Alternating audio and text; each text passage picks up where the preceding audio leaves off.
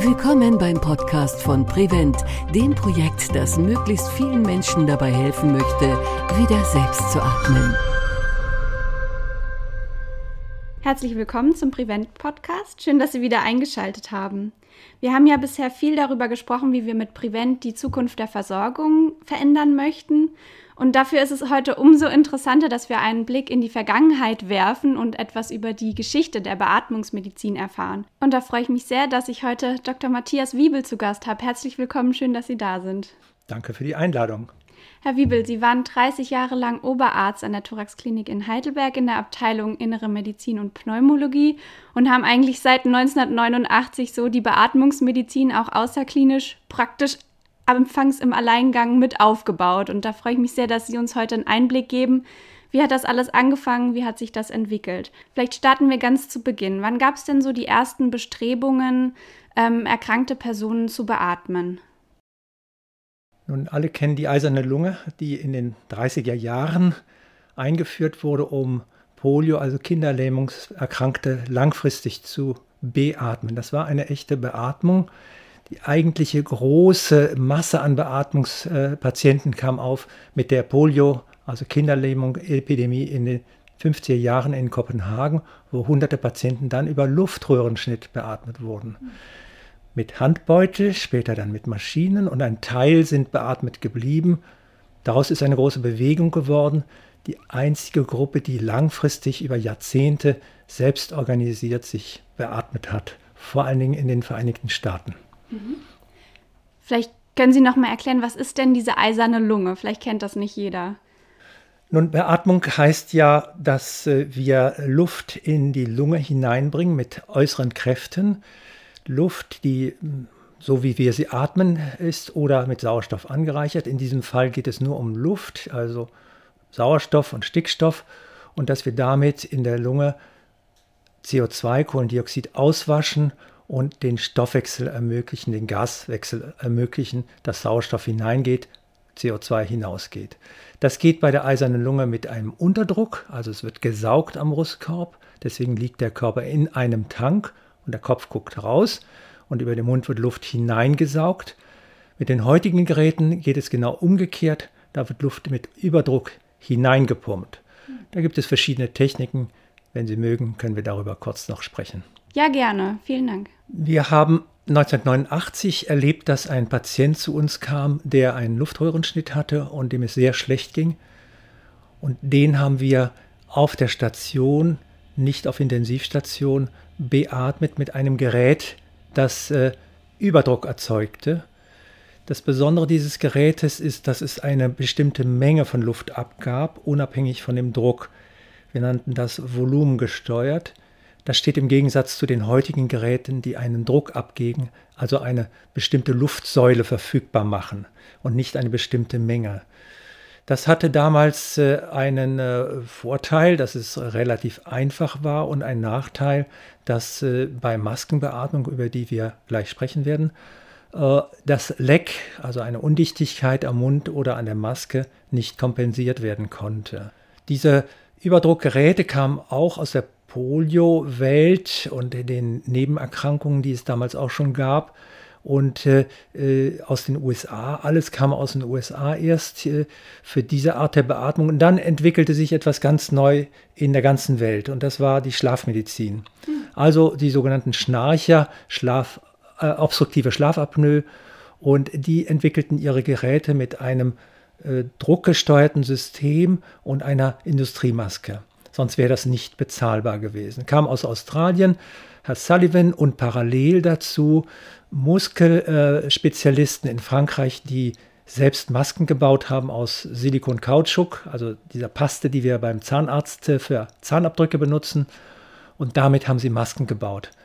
Wir haben das in Frankreich von den Franzosen gelernt und die waren lange Vorreiter, haben entsprechend Geräte entwickelt, Masken Material verfügbar gemacht und uns gesagt, wie es geht. Wie haben Sie dann die Maskenbeatmung nach Deutschland gebracht? Nun, es war ein Kollege aus Göttingen, Lengland Bovenden, der einen engen Kontakt hatte nach Lyon, wo diese Bewegung der Beatmung entstanden war. Im Mai 1989 hat er uns eingeladen, eine Gruppe von deutschen Pneumologen. Irgendwie hatte es sich rumgesprochen und aus dieser Gruppe ist eine jahrzehntelange Partnerschaft entstanden von deutschen Pneumologen, die, die später die AG Heimbeatmung und Respiratorentwöhnung begründet haben. Heute nennt sich das äh, elegant DIGAP und ist eine nationale Gesellschaft äh, für Beatmung im außerklinischen Bereich. Was haben wir gemacht? Wir haben dort gelernt, wie die das machen, wie sie denken, wie sie mit den Problemen, die mit einer Maske entstehen, umgehen. Mit viel Personal, mit äh, Händen, mit äh, Geräten und haben das dann hierher gebracht und äh, kamen dann aus dem Staunen nicht heraus, wie unsere Patienten darauf sich unglaublich gebessert haben. Das waren Patienten mit einer äh, verkleinerten Atemfläche durch äußere Faktoren. Also die Kyphoskoliose, das sind die Buckligen, bei denen die Wirbelsäule verkrümmt ist, die Lunge zusammengedrückt wird. Das waren Patienten, bei denen Maßnahmen im Rahmen einer Tuberkulose vorgenommen wurden oder Patienten mit einer Muskelerkrankung, wo die Muskeln die Lunge, den Brustkorb nicht mehr aufdehnen konnten. Mhm. Das Beeindruckende war, dass äh, nach wenigen Tagen bis Wochen diese Patienten sich so erholt haben, dass sie oft auf alle Medikamente äh, verzichten konnten, dass sie wieder aktiv im Leben waren. Der Grund dahinter war die Belüftung. Der Grund dahinter war, dass sie besser schlafen konnten. Der Grund dahinter war auch, dass sie mit mehr Einsatz am Tag erholt atmen konnten. Es war ja dann für Sie bestimmt auch toll zu sehen, dass Sie jetzt neue Möglichkeiten hatten, die Patienten zu behandeln. Ja, für uns war das äh, unglaublich. Äh, damals waren wenige überzeugt, man musste das selber erleben. Und es gelang mir dann in der Pflege, vor allen Dingen die Nachtpfleger, zu überzeugen. Das war der große Durchbruch. Denn wann schläft man? Nachts. Wann beatmet man sich? Und auch heute noch nachts. Das hat viele Gründe. Und diese zwei Pflegekräfte vor allen Dingen haben mir enorm geholfen, das durchzustehen. Denn sonst war relativer Widerstand da. Woran lag es, dass Sie so einen Widerstand erfahren haben? Es gibt einen schönen Spruch, Herr Doktor, das haben wir noch nie gemacht. Also das Unbekannte, das äh, Irritierende, äh, dann sind das auch fremde Menschen, die oft im Rollstuhl waren, also das Andersartige, das spielt ja heute auch eine große Rolle. Das äh, auf der Station dem Ablauf äh, natürlich völlig entgegenstehende, dass man sich um einen Menschen mehr kümmern sollte. Mhm.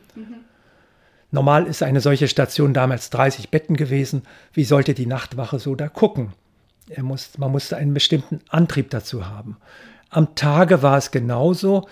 Es war dann ein großes Problem, die äh, Kollegen draußen und auch hier in der Klinik auf der Intensivstation zu überzeugen, dass dieses sinnvoll ist. Das hat viele Jahre gedauert.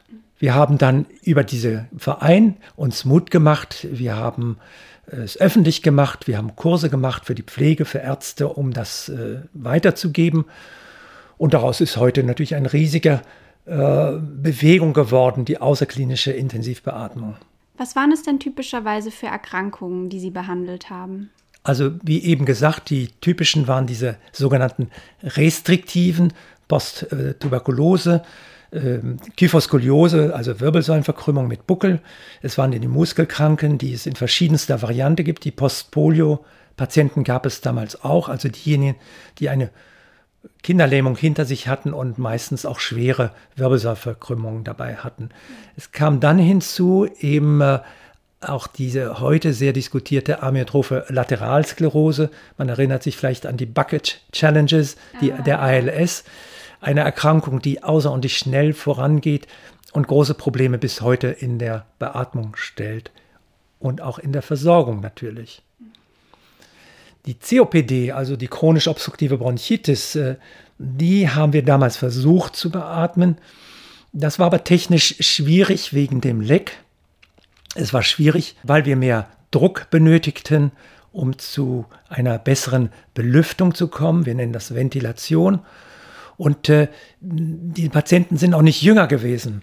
Das heißt, wir hatten äh, es mit verschiedenen Störfaktoren oder Problemen zu tun, die zusammen mit den volumengesteuerten Geräten es schwierig machten. Das hat sich enorm geändert durch die äh, Masken, die wir haben heute. Wir haben Industriemasken, die mit doppelten Flaps, also Kunststoffmembranen, besser anliegen, die den Mund auch überlappen können, sodass wir von einer Mund-Nasen-Maske sprechen und wir das Leck reduzieren können.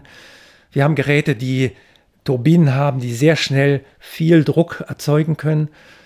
Wir hatten einen jahrzehntelangen Streit international zwischen Deutschen und Nicht-Deutschen über wie viel Druck bei COPD eingesetzt werden. Und äh, es hat äh, Arbeitsgruppen gegeben aus Freiburg, die das dann relativ deutlich gemacht haben. Und eine große Studie in Deutschland, die nachweisen konnte, dass ein Vorteil da ist. Mhm. Denn in der Medizin ist ja immer wichtig, ob wir etwas beweisen können, die sogenannte Evidenz. Wir haben deutliche Hinweise darauf, dass äh, bei COPD dies nützlich ist, nicht nur für das Wohlbefinden, für den besseren Schlaf, sondern auch für das Überleben, also die Langzeiteffektivität. Seit wann wird denn dann so beatmet, wie wir es jetzt heute kennen? Also das kam so mit dem Jahrtausendwechsel auf, dass wir immer bessere Masken hatten. Ich würde sagen, ab 2010 war das Material extrem verbessert.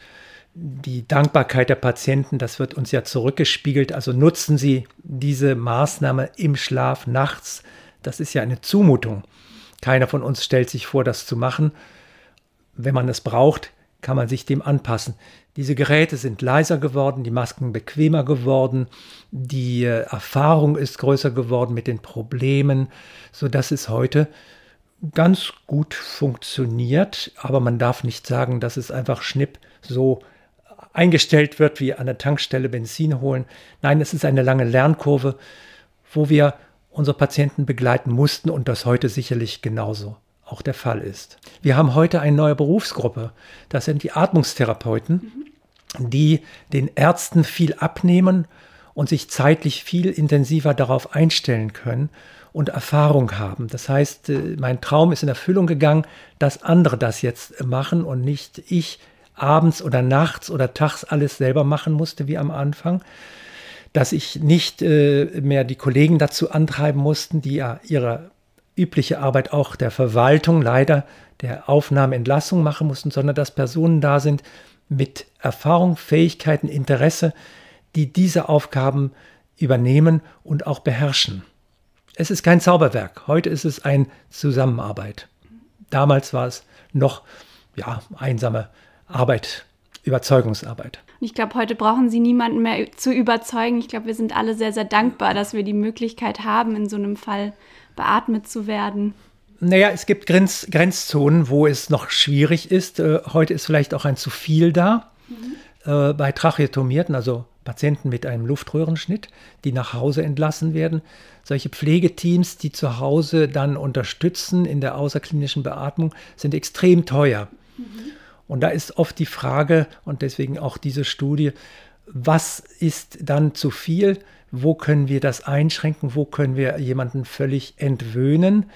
Es gibt ja verschiedene Wege in die Beatmung. Der eine ist, ich stelle mich vor, weil es mir schlecht geht, allmählich schlechter geht und dann werde ich beatmet. Der andere Weg ist, mir ist etwas Akutes, plötzliches Geschehen. Ich bin auf Intensivstation, intubiert, beatmet, werde bekomme einen Luftröhrenschnitt, weil ich nicht von dem Gerät entwöhnt werden kann.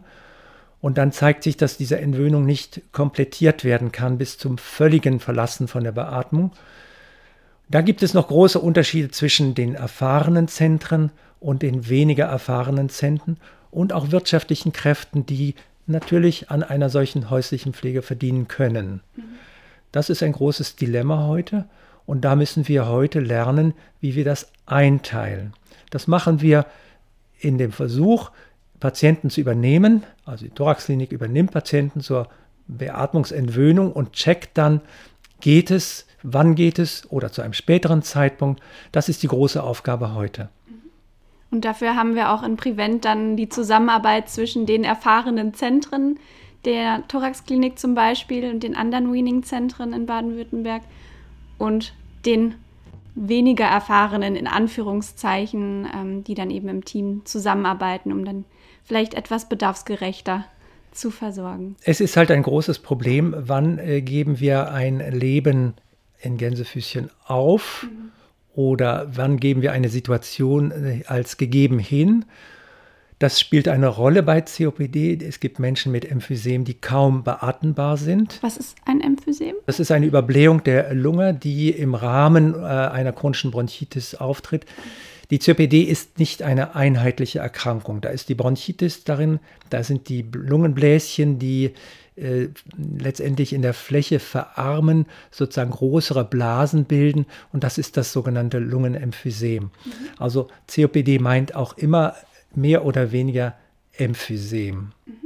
Das beides ist ja oft mit dem Zigarettenrauchen in der Vorgeschichte verbunden. Es gibt auch die Erkrankung ALS, von der wir gesprochen haben, wo auch die Frage gestellt, ist das ethisch richtig, jetzt das weiter zu beatmen, das Leben zu verlängern? Da haben wir immer wieder Konflikte gehabt.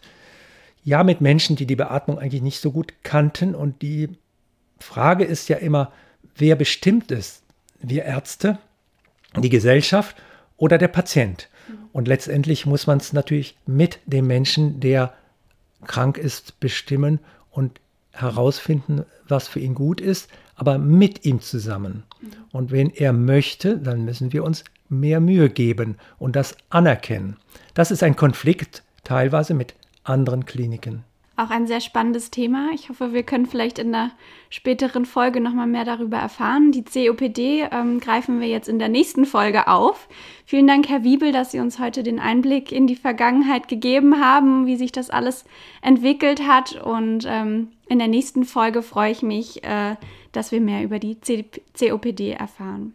Vielen Dank. Ich danke Ihnen. Bis zum nächsten Mal beim Prevent Podcast. Wenn Sie weitere Informationen haben möchten, besuchen Sie uns unter www.wiederselbstatmen.de. Und wenn Ihnen der Podcast gefällt, dann empfehlen Sie uns gerne weiter.